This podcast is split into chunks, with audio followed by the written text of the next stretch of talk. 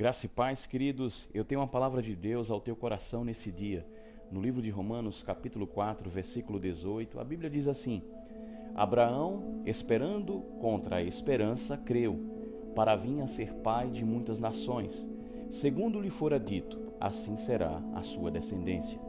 E sem se enfraquecer na fé, embora levasse em conta o seu próprio corpo amortecido, sendo já de cem anos e idade avançada de Sara não duvidou por incredulidade da promessa, mas pela fé se fortaleceu, dando glória a Deus. Sabe, meu irmão, eu quero te dizer uma coisa neste dia. Sei que cada um de nós temos promessas da parte de Deus, temos um propósito, um chamado, e é desejo de Deus que venhamos a viver de forma plena tudo aquilo que Ele tem para nós.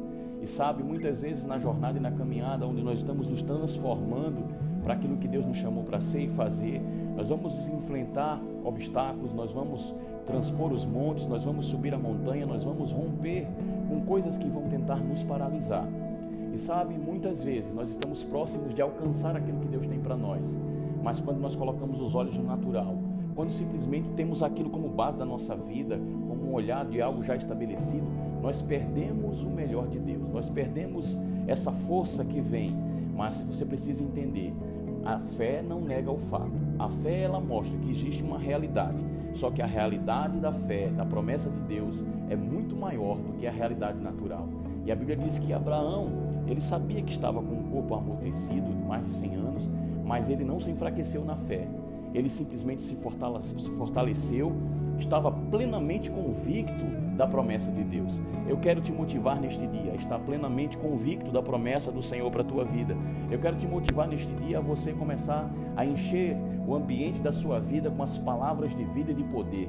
Palavras têm vida, palavras têm poder, palavras criam realidades, palavras elas despertam e trazem à tona tudo aquilo que Deus tem para nós. Então comece a levantar as suas mãos agora, comece a declarar o seu futuro.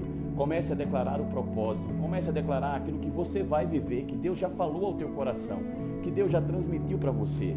As coisas vão se levantar, mas você não vai se enfraquecer na fé. A fé não vai negar o fato, mas a fé vai simplesmente se apoiar na promessa de Deus, na palavra de Deus, naquilo que Ele tem para nós.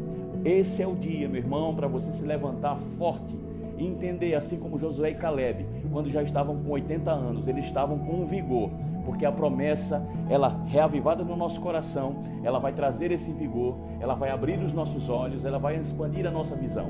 É tempo de avanço, é tempo de milagres, é tempo dos de repente de Deus, é tempo das boas notícias. Fique preparado. Fique no ponto onde Deus pode te alcançar, pode ministrar o teu coração e trazer para você à tona a manifestação da promessa a manifestação de tudo que Ele tem preparado para a tua vida.